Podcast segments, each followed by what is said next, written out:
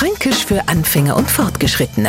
Heute Der Schlafratz. Kinder, da zählt man ja gern, dass am Abend das Sandmännler kommt und so wenig an Sand in die Augen haut und schon schlafen wir tief und selig. Wir Franken wissen's allerdings besser. Nix Männler, nix Sand, sondern der Schlafratz kommt. Und der ist ja sowas vor hartnäckig und ein Verräter außerdem. Und drum macht's ja gar keinen Sinn, jemanden zu erzählen, man wär schon ewig wach. Na, na, der sieht sofort, dass man grad aus dem Bett krochen ist und hat nur seine Schlafratzen in die Augen. Der Nicht-Franke braucht sich nun keine Gedanken darüber zu machen, mit wem mir die Nacht verbringe. Schlafratzen hat er am nächsten Morgen auch. Das ist so weißliches Zeugs in die Augenwinkel. Fränkisch für Anfänger und Fortgeschrittene. Täglich auf Radio F und als Podcast unter radiof.de.